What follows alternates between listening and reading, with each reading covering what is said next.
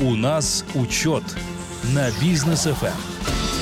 Ну что ж, дорогие друзья, если вы готовы, то мы э, начнем. У нас учет на Бизнес FM, проект с Максимом Барышевым. Обсуждаем самые горячие темы. И сегодня, ну, прям просто обещаю, будет действительно горячо. Максим, добрый вечер. Очень доброго вечера, Данияр, уважаемые радиослушатели. И сегодня, как обычно, горячие темы от нас – да, э, первая тема, которую я так понимаю, что мы будем обсуждать и первый блок программы, и после рекламы еще и на второй залезем. Посмотрим, как будут развиваться события нашего обсуждения. Э, первая тема это то, что торговым сетям хотят снизить размер маржи в Казахстане. Есть такое, да. Э, это, ну, я так понимаю, что продукты дорожают, людям не на что покупать э, вот эти вот те самые продукты, многим, да, особенно в регионах. И э, правительство, и министерство, и чиновники ничего лучше, как вот э, запретить э, бизнесу зарабатывать больше, не придумали. Ну вот результат такой. И этим мы отличаемся, мы бизнесмены, предприниматели, отличаемся от госчиновников. А что делают госчиновники? Они видят проблему и давай ее сразу как умеют решать. Угу. Вот, обычно это они решают через э, какие-то ограничительные меры для предпринимателей. Да. Вот, как же видят э, вообще бизнес, э, ну, вообще жизнь предпринимателей? Если есть проблема у предпринимателей, они смотрят глубже, они смотрят на причину предпринимателей, угу. потом находят решение вот этой вот причины проблемы, mm-hmm. потом создают план действий и вперед э, все, все это исполняют. Да. Вот. А в этом кардинальный подход вот, различается между бизнесменами и государством, госчиновниками. Вот. Госчиновники в очередной раз, это не первый раз, где mm-hmm. госчиновники э, СЗПТ, э, стоимость СЗПТ пытаются ограничить. Вот. А раньше ограничение, которое действует сейчас, торговая наценка 15%. Да. Вот сейчас они хотят еще снизить до 10%. Ну, а по математике, э, как что может входить в эти 10%? Это может входить логистика, входить в эти 10% может быть налоги, то есть корпоративный подоходный налог 20%, НДС 12%. Потом в, это же, эм, в эти же 10% входит а, раскладка на а, полки, заработная плата, электроэнергия. А, если у предприятия какие-то долги перед банком, то, соответственно, еще обслуживание долга, это все проценты и так далее. То есть, э, и это все по 19 позициям СЗПТ, то есть... Э, Социально значимые э, продукты. Да. И товары. Социально значимые, производственные... Социально значимые производственные товары, товары. потребительские, товары. В общем, социально значимое да. что-то. Вот, всего, 9, э, всего 19 mm. товаров, сейчас э, зачитаю, какие из них. Э, входят. Это мука, хлеб, рожки, яйца, гречка, рис, сахар, подсолнечное сливочное масло, а, некоторые виды мяса, это говядина, курица, молочные изделия, молоко, кефир, творог. Молоко 2,5%, кефир и творог, по-моему, до 9% овощи это картофель, а, морковь, лук, капуста и а, также входит сюда соль. В основном все эти продукты производятся здесь у нас в Казахстане. Вот. И, собственно, а, ограничить решили на 10%. То есть снизить маржу с 15% до 10% по у, этим товарам. Получается, у крупнейших сетей. Да. То есть я так понимаю, что вот эти вот все э, супермаркеты, куда мы ходим отовариваться, вот это правило действует на них. Да. Но ведь перед супермаркетами там есть и производители, и дистрибьюторы, оптовики и так далее и тому подобное. В том-то все и дело. Там целая такая, ну, не побоюсь этого слова, кишка такая, да, которую разматывать и разматывать. Да, да. И на каждом этапе там есть добавленная стоимость. То есть а, с поля, если вы а, возьмете прям с поля, приедете у э, сельхозника взять с поля, там, естественно, будет все это гораздо дешевле, чем вы возьмете в магазине. Угу. Вот, но на поле нужно ехать, нужно свой э, тратить бензин, вот, или же там ехать на каких-то перекладных или там э, попутках. Дальше это нужно себе там тащить как сколько-то взять килограммов, угу. и потом, если есть э, частный сектор, если у кого-то есть дома, э, загружают в погреб, все, и хранят да. по цене, когда а, есть урожай. Угу. Вот, если квартиры, то, соответственно, там все, ну, скорее всего, это многие продукты питания, они а, испортятся. Угу. Ну, там в течение какого-то ближайшего времени, там 2-3 месяца, например. Так, получается, э, чиновники говорят, нужно продукты сделать дешевле, то есть по логике, по моей логике, они должны э, подумать следующим образом. Людям стало труднее покупать э, продукты питания, нужно увеличить доход людей, чтобы им было легче покупать Это, продукты это, это у тебя логика, да, Да, ну, это, всё правильно. Это, это вот такая вот логика. У правительства логика другая. Стало хуже э, покупаться, значит, нужно э, кого-то присануть. Вот предприниматели, знаете, ловите пресс с 15% маржа до 10% маржа. Но предприниматели — это же люди, которые, ну, самые гибкие люди, которые найдут выход из любой конечно, ситуации. конечно. Вот и здесь э, неужели правительство не видит очевидных вот этих вот манипуляций, которые сейчас будут применяться, и как это скажется на рынке? Вот и здесь я думаю, что как минимум два выхода, которые сейчас мо- могут быть. А мы сейчас насчитаем, мне кажется, еще и даже больше. Да, вот, вот пе- первые два. Первый, самый, самый очевидный, который а, а, выход. Что могут сделать предприниматели? Торговые сети. У нас всего торговых сетей там около 90. Торговые сети могут по каким-то ам, ЦЗПТ а, просто не закупать и приостановить продажи. То есть, э, если им будет невыгодно. Мгм. Условия рынка такие. Все, условия рынка, да, невыгодно, не будут закупать. Да. Куда пойдут э, эти продукты? Они пойдут с серого рынка. То есть с этого рынка нету ни налогов, ничего. Кому выгодно? Естественно, государству это невыгодно. Но и самим производителям отечественным это тоже невыгодно, если у них крупные сети там, ну, Не не, реализуется покупать, это да. все. Да. То есть здесь уже по- появится такой серый подпольный рынок. Это, ну, люди, которые жили в 90-х годах, они помнят, что э, на прилавках практически ничего не было. Вот, э, потому что у нас была плановая экономика, это 80-х еще годов.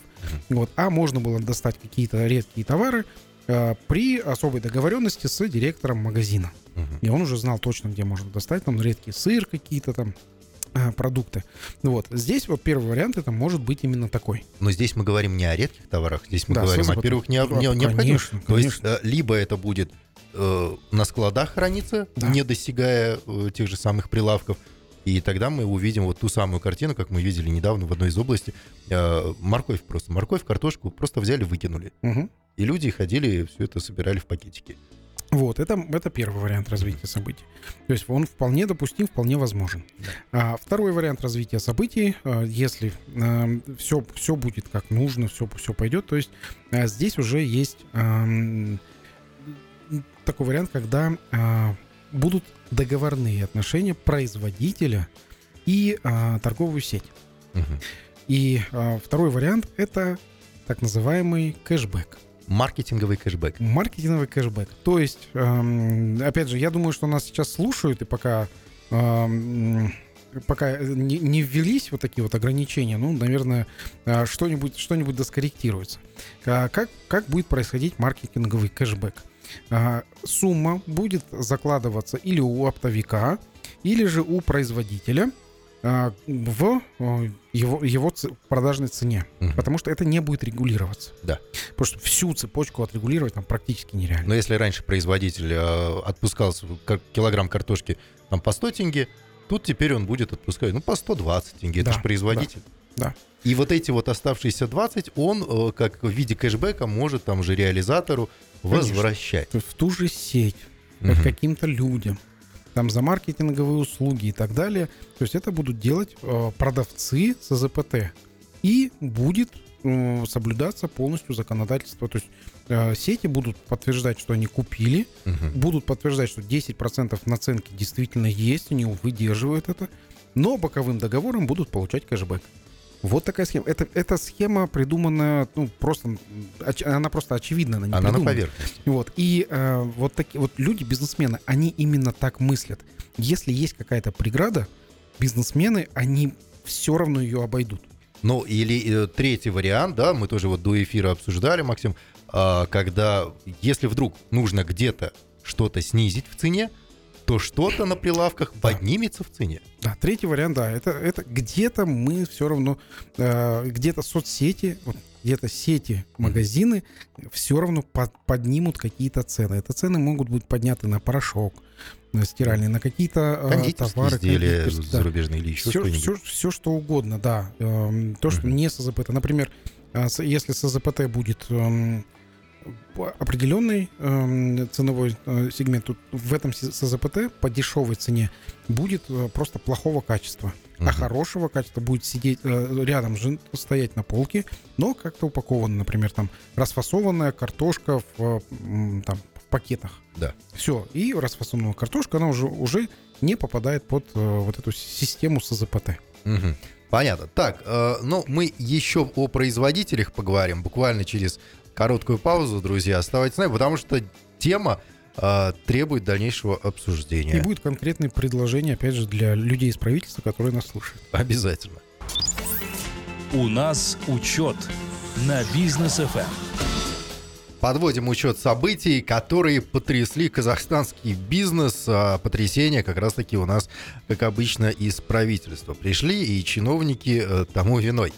А, Мы поговорили про торговые сети в Казахстане, которым теперь запрещено на социально значимые продукты а, поднимать маржу выше 10%. То есть раньше до 15 было, сейчас до 10. Да? А, и мы задели как раз-таки в этом обсуждении еще и э, производителей э, овощей э, и так далее, макарон тех же самых, да, круп. Вот так вот, буквально накануне, э, 15 ноября, фермеры Актюбинской области на санкционированном митинге э, в городе Актобе сообщили о проблемах, с которыми сталкиваются их крестьянские хозяйства. А, Они хотели, чтобы их услышали там в Министерстве сельского хозяйства, которое, кстати, уже ну, себя там, несколько раз компрометировало и с погибающим э, скотом, и с э, горящими тюками сена, которые должны и были... капусту, которую И прям на, на месте раскидали, чтобы не, Вот. не продавать. Да, и потом говорили казахстанцы, а давайте, может, мы все вместе скинемся, поможем сельхозникам и так далее, аграриям. В общем, там такой бред был, что э, испанский стыд. По-другому не назовешь. А, так вот, а, и фермеры тут сами предлагают, мол, ребят, а давайте, ну, как-то не вот эти вот предложения, да, которые вы там сейчас нам даете, потому что вот участники акции предъявили Министерству сельского хозяйства около трех десятков требований. Это вот помимо решения вопроса о субсидиях, они потребовали принять специальную программу по повышению плодородия почвы, предоставить спецтехнику для борьбы со степными пожарами. За ходом акции фермеров вот со стороны наблюдали э, сотрудники Акимата. Ну и э, там несколько таких решений было со стороны э, Минсельхоза. Э, Фермеры с этим не согласны и говорят, самое главное требование было, ну, таким лейтмотивом прошло, мол, Минсельхоз, а давайте, когда вы что-то будете придумывать, вы нас тоже пригласите, Вот, как правильно. фермеров, Да. и мы вам скажем, какие есть проблемы и как это можно решить. И совместно будем делать. Да? Вот сейчас, э, Максим, какие есть предложения для того, чтобы и производителей поддержать, и чтобы торговые сети действительно были на плаву у нас? Да, хочу вот про- продолжить, опять же, примером бизнесовых решений. То есть, когда есть проблема, мы ищем причину этой проблемы, возникновения про- проблемы, и решаем именно причину. А, Что самое важное у каждого бизнес- бизнесмена?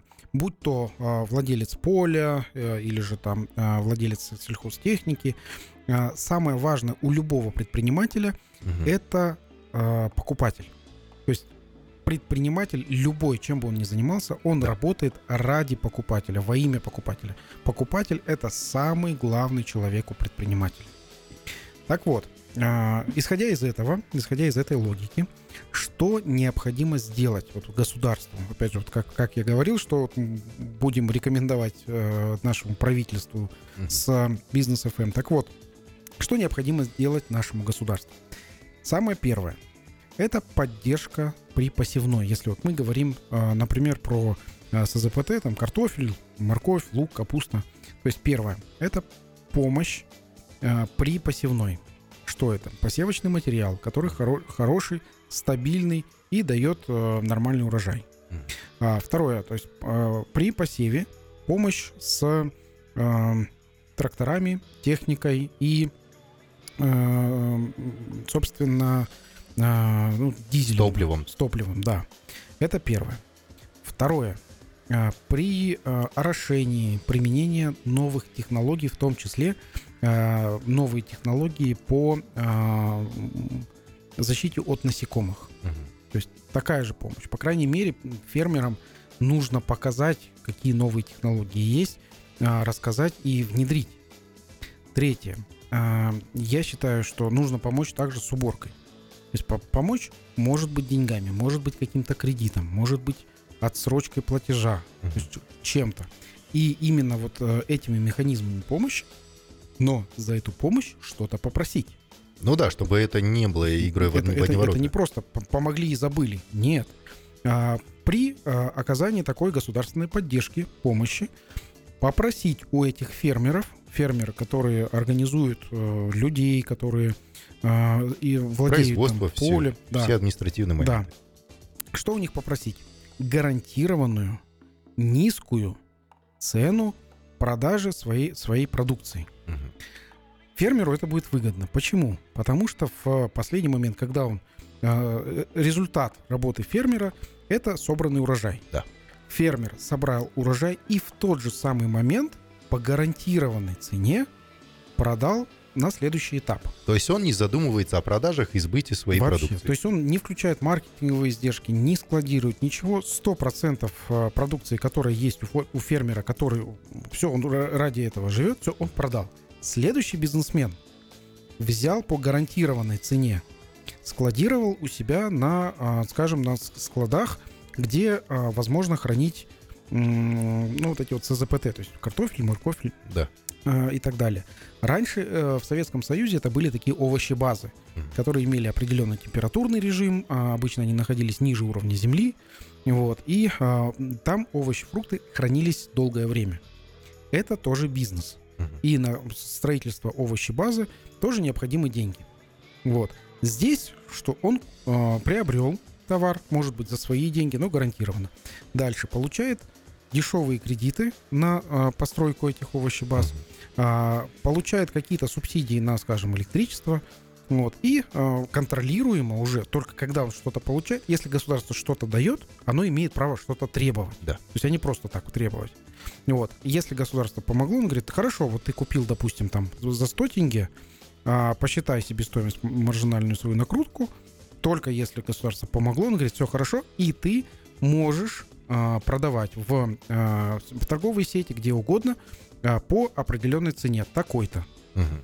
Все, маржа устраивает. Се- сети, они все равно добавляют свою цену какую-то тоже. И на вот этих вот трех этапах полный контроль может э, от начала до конца, и хотя бы по СЗПТ, и тогда будет контроль от самого начала до самого конца, а не просто так контролировать итоговый, продавать там этот, эм, только вот эти вот сети. Мгм. Вот так и помощь, и контроль. Если государство не помогает предпринимателю, не оказывает какой-то помощи и поддержки, то ну, я считаю, что морального права контролировать, снижать там какие-то, э, за- зажимать гайки и говорить, что э, такая-то торговая наценка будет, государство не имеет морального права на это. То есть вы должны поддерживать те же самые социально уязвимые слои населения, общество в целом, Конечно. да? Вот и работайте с обществом и с этим слоем населения. Не трогайте бизнес, Конечно. повышайте их благосостояние, а не понижайте благосостояние бизнеса. Да, потому что в конечном итоге, когда бизнес будет э, ограничивать свою торговую наценку, в итоге на этой ограниченной торговой наценке и получится, что бизнес будет меньше платить налоги. Ну Вот, э, бизнес не будет развиваться.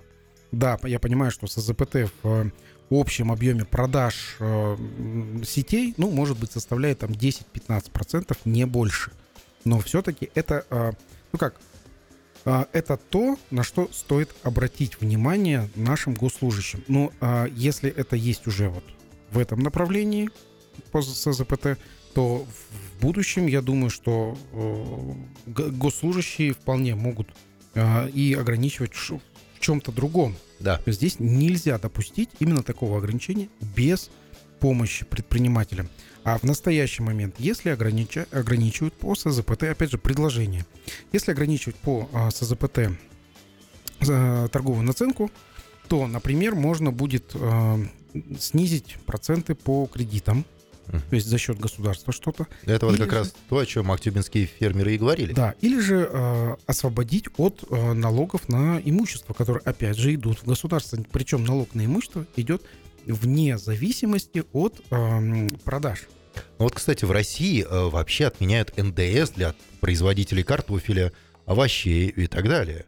У нас э, можно ли применить? Вот Да, у нас а, у на- а, сель- сельхозтоваропроизводители, они освобождены от НДС, или у них М. НДС, а, там есть несколько а, вариантов, или у них НДС меньше на 70%, или же те, кто а, платит единый земельный налог, то они освобождены от налога на добавленную стоимость. А, вот. Вот, да, но, есть. но, а, я, я скажу, что когда а, освобождены а, от а, НДС а, эти т- товаропроизводители, в итоге, когда товар попадает в э, На прилавок. сетку, да, на прилавок, то на прилавке э, сеть торговая, она все равно облагается НДСом. То есть НДС Мгм. это тот налог, который платит конечный пользователь, конечный Мгм. потребитель.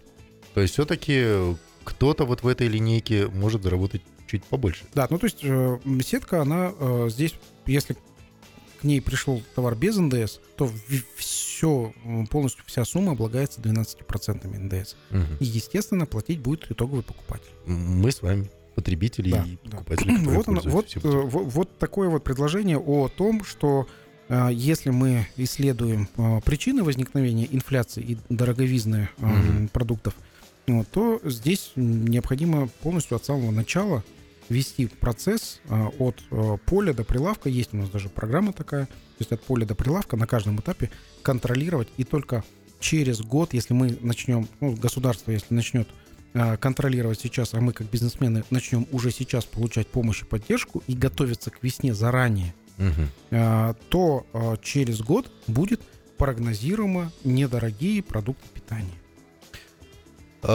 Я надеюсь, нас услышали, потому что в прошлый раз, кстати, мы говорили про инфляцию и предполагали, что, возможно, кто-то додумается до того, чтобы ограничивать вот как раз-таки э, торговые сети в их маржинальности. Додумались. Я, я так скажу, дослушались.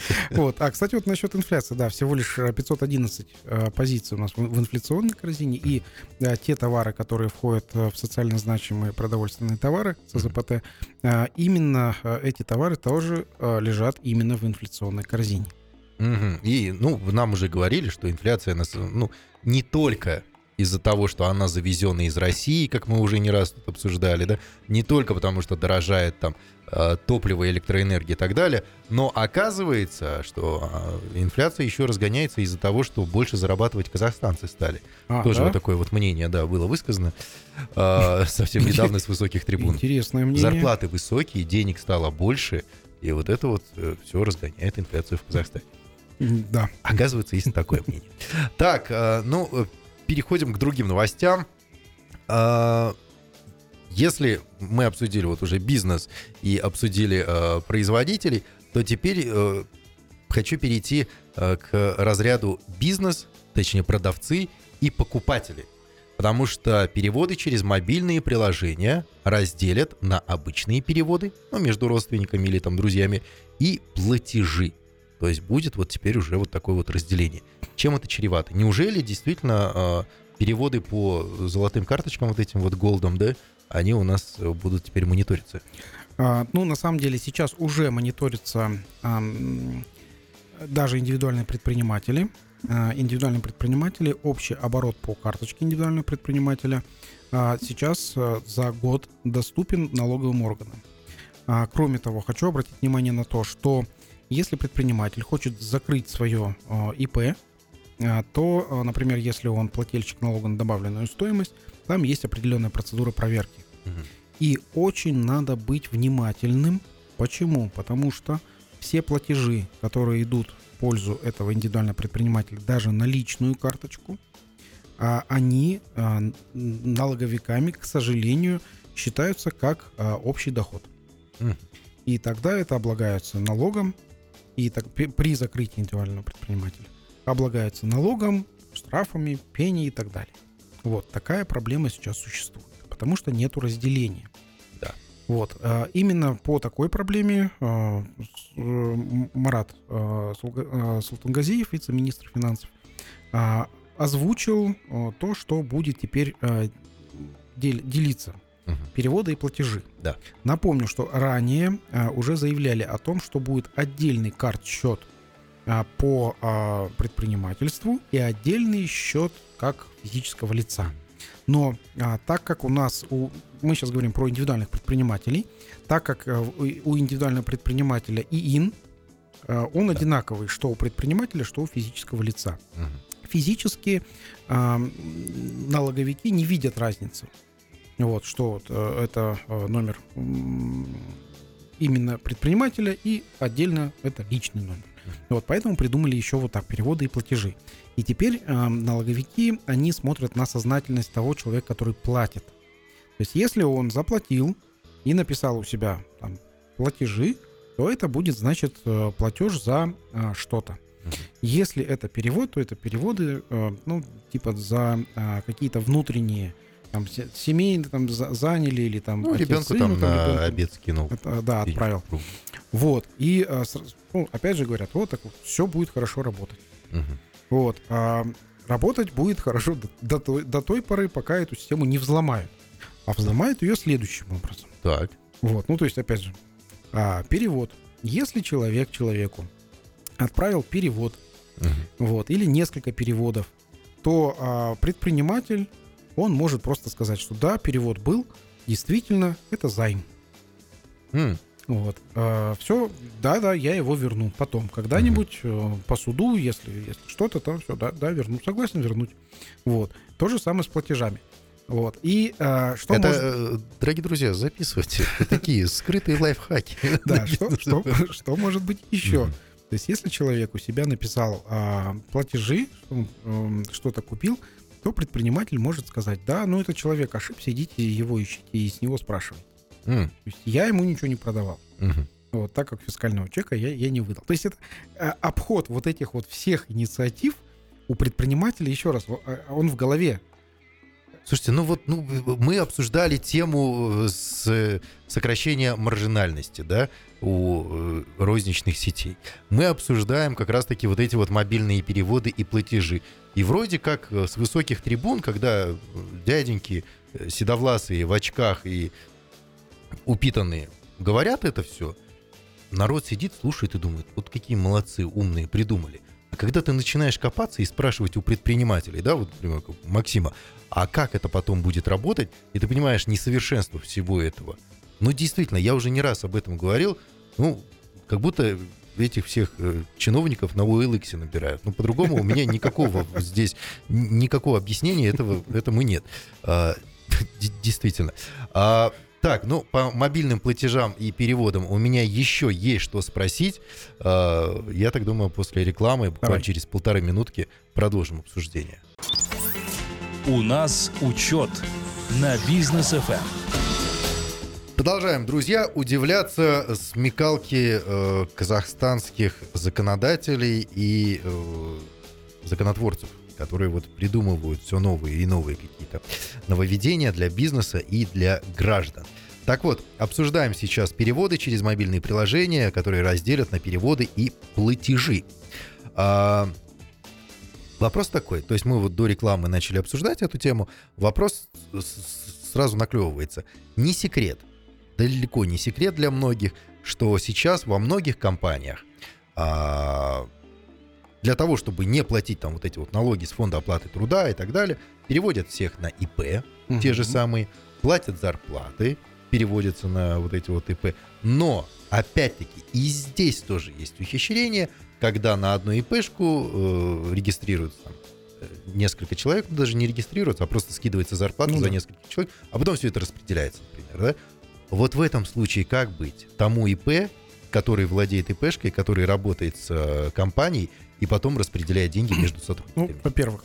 Он попадает? Здесь э, по, по ИП здесь нужно обратить особое внимание на э, на что? Вот именно тот ИП, э, сейчас вот я думаю, что есть среди наших слушателей те индивидуальные предприниматели, на кого скидывают именно зарплаты за ИП и за других людей. Вот, первое, что необходимо учесть. Самое важное, то, что из месяца в месяц не должна быть одинаковая заработная плата.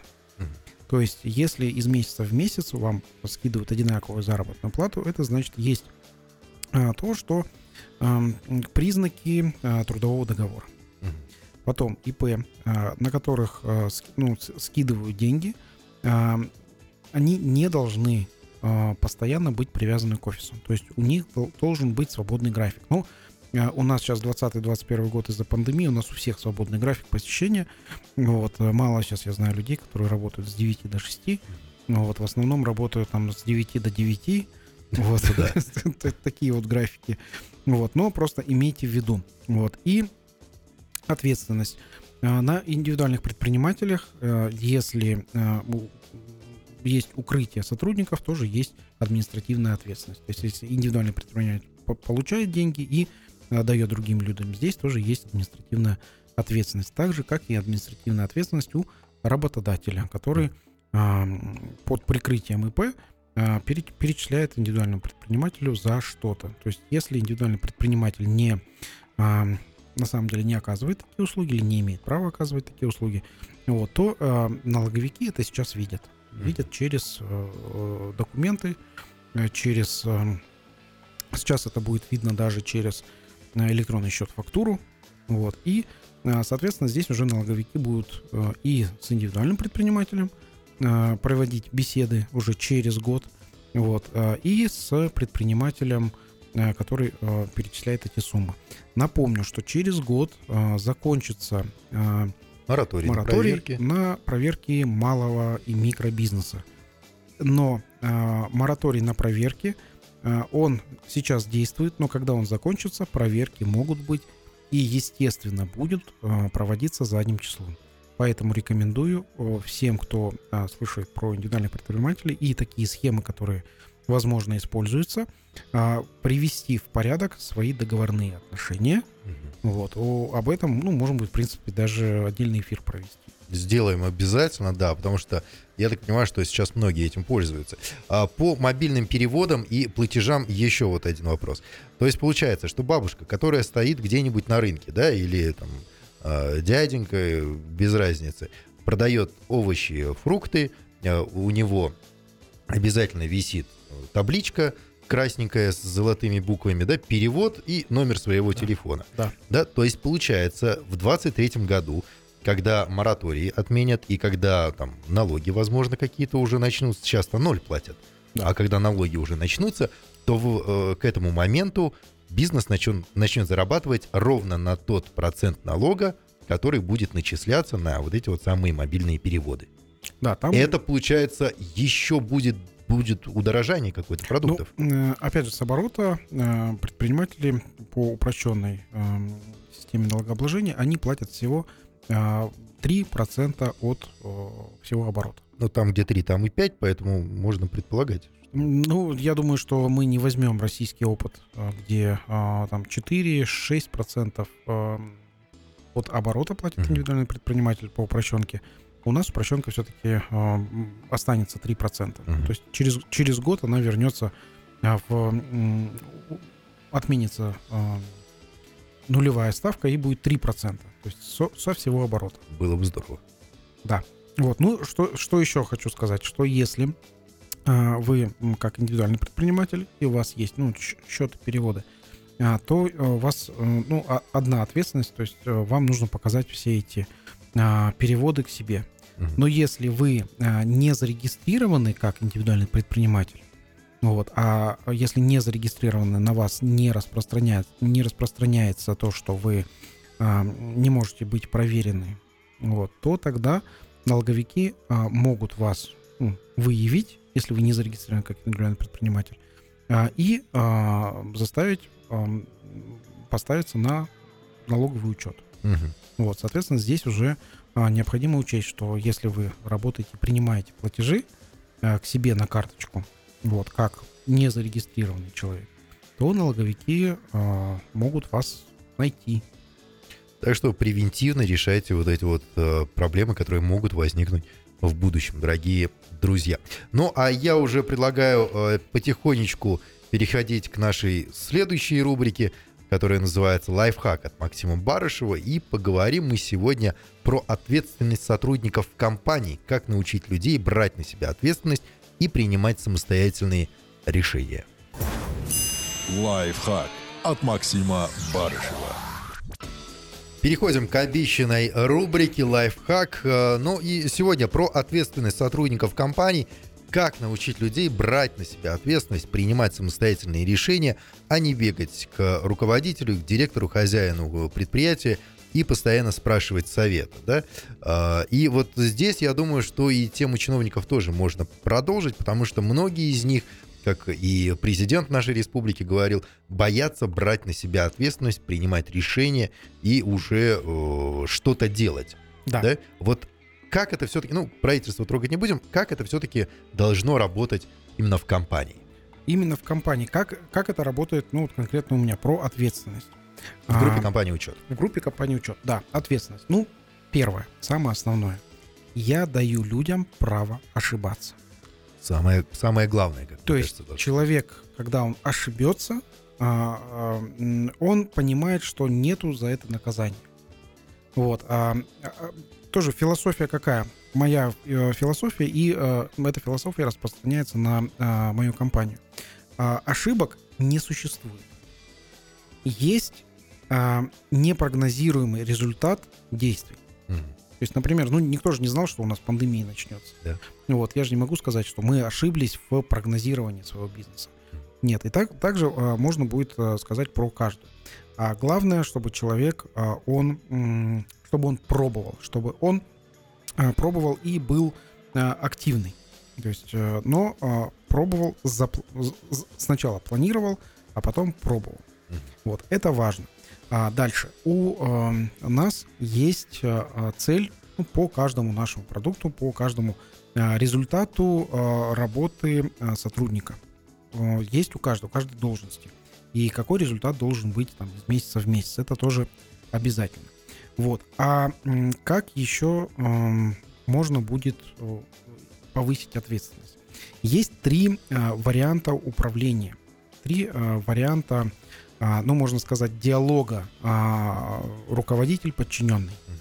А, Первый, э, и, ну, наверное, они все-таки по а, странам. Один а, американский, один восточный, вот, и один СССР. То есть я его назвал... Советский такой. Я его назвал советский, да. А, хочу сказать про, а, ну, сначала, наверное, про американский. А, в американском режиме это когда а, руководитель а, от своего а, подчиненного, он приходит к нему и говорит, да, ты молодец, ты справишься, А, так держать, у тебя все хорошо получается, все здорово. Да, ты сегодня сделал немного, но у тебя уже хорошо получилось. Такая И- коман- команда такой- поддержки да, мотивационная. да. Мы видели примерно вот э, такие э, команды, это в- про э, фильмы военные в Соединенных Штатах Америки, Да. где, ну, в хороших, не, не там, где... Где дубасят. Дубя- дубасят, да, когда поддерживают, там, да, молодец, давай. Еще вперед, то есть ты почти до- достиг вот там вершины. Все, хороший старт, ну и так далее. Это американская модель. А, модель м, азиатская. Это когда э, руководитель, он же является наставником, он показывает, как это делать. Он показывает, и все, сотрудник, э, давай попробуй. То есть сначала показал сам руководитель, потом попробовал сотрудник, потом э, у него появился навык это все производить, и все. И тогда э, наставник отходит и начинает контролировать издалека. То есть дистанционно смотрит, как это все показывается. Это вот э, такой вариа- э, второй вариант. То есть вы можете у себя в компаниях применить и первый вариант, и второй вариант наставничества. И есть третий вариант. Вот я его называю вариант из Советского Союза. Это именно а, такой вариант. Он а, очень такой а, злой, не- не- неприменимый а, у нас, но а, есть компании, которые применяют, и действительно есть компании, а, в которых а, это успешно. Например, подобное может работать в компании по а, охра- охране м, помещений, зданий и так далее. А, Здесь, в этом варианте, руководитель а, на повышенных тонах начинает давать задания. То есть это солдатский такой э, подход, когда а, руководитель кричит и говорит, давай выполняй, вперед. Ну, вот, вот, вот, но вот, вот так вот ам, гнобит. Здесь происходит разделение. То есть а, руководитель а, как будто бы находится выше подчиненного, а подчиненный находится в постоянном страхе, наверное. М, И он исполняет из страха. И причем он живет в этом страхе, и этот страх у него обычно не только на работе, но с, э, этим же страхом он приходит домой. То есть он а, также дома начинает себя вести, и тоже вот эта модель поведения, это, а, которая применяется в том числе дома. Но страхи всегда убивают и мотивацию, и инициативу. Да, да, но а, там а, мотивированный условно там а, руководитель, который начинает кричать. И есть а, такие сотрудники, которые принимают а, подобное. Почему есть? Потому что и, ну, в Советском Союзе так и было. То есть, э, ну, кто-то, кто-то через армию прошел, где это тоже было именно так. Вот. И есть сотрудники, которые это принимают. И для них, для этих сотрудников комфортно жить в таких условиях. Вот. И, а, Синдром дальше... выученной беспомощности. Как мы да, есть, есть, да, подобный синдром выученной беспомощности, беспомощности, но а, я знаю даже компании, которые а, достигают успехов при вот а, третьей вот а, модели а, управления. А, действительно, есть такие компании. Вот. И а, вот эти вот три компании, а, три а, модели управления для того, чтобы управлять а, сотрудниками и а, сделать сотрудников более ответственными, более исполнительными, вот эти три модели, они а, имеют место жить. Ну вот сразу у меня такой вопрос, да, вот в первой модели а, всегда давать возможность ошибаться. Да. да, это не ошибка, это непрогнозируемый результат. Да. А, но если не возникает ли у человека такое ощущение, когда он постоянно ошибается, ну или там несколько раз подряд, что а я-то безнаказан, я могу ошибаться, тут ошибусь, там ошибусь, да ничего, Классно. ошибся, да ничего, и расслабляется человек. Да, а решение увольнения. Угу. Ну, то есть а, там же есть, а, опять, же, вот что... А если сотрудник, так вы же мне сами про- разрешили. Проблема, причина, а, решение, решение причины. То есть, а, если есть а, проблема, то сотрудник, э, он э, ее решает. Если он ошибся, то как должна быть вы, выглядеть вот эта так называемая ошибка? То есть это непрогнозируемый результат, который описан, там в том числе в должностных инструкциях. И следующий раз, если а, будет подобная ситуация, то будет другой выход, не повторяющийся. То есть, окей, этот мы попробовали, а, этот а, выход у нас, ну, неправильный, скажем. Вот тогда мы попробуем другой выход. Если он неправильный принес неожиданный результат, попробуем третий выход. Но если человек, он из, из раза в раз повторяет а, то же самое, что он делал, и, э, и это уже не ошибка, это уже, а, ну, наверное, человеческая глупость. Диагноз. Причем человеческая глупость не только сотрудника, но и руководителя, который продолжает держать. Вот, соответственно, если а, руководитель, ну, понял там на третий раз, что человек сделал то же самое и а, получил уже ожидаемый результат, который был неожиданный в первый раз, ну, тут вопрос к руководителю. Зачем, зачем такой сотрудник нужен? Понятно. Ну что ж, спасибо большое. Я думаю, что сегодняшние советы, лайфхаки и обсуждения будут полезны и бизнесу, и потребителям, и э, самое главное тем людям, которые принимают, э, вершат, точнее, судьбы и бизнеса, и потребителей в Казахстане. Спасибо большое, до встречи на следующей неделе. Да, уважаемые радиослушатели, желаю вам успехов в бизнесе, в жизни и хорошего здоровья. Вот, э, всем пока.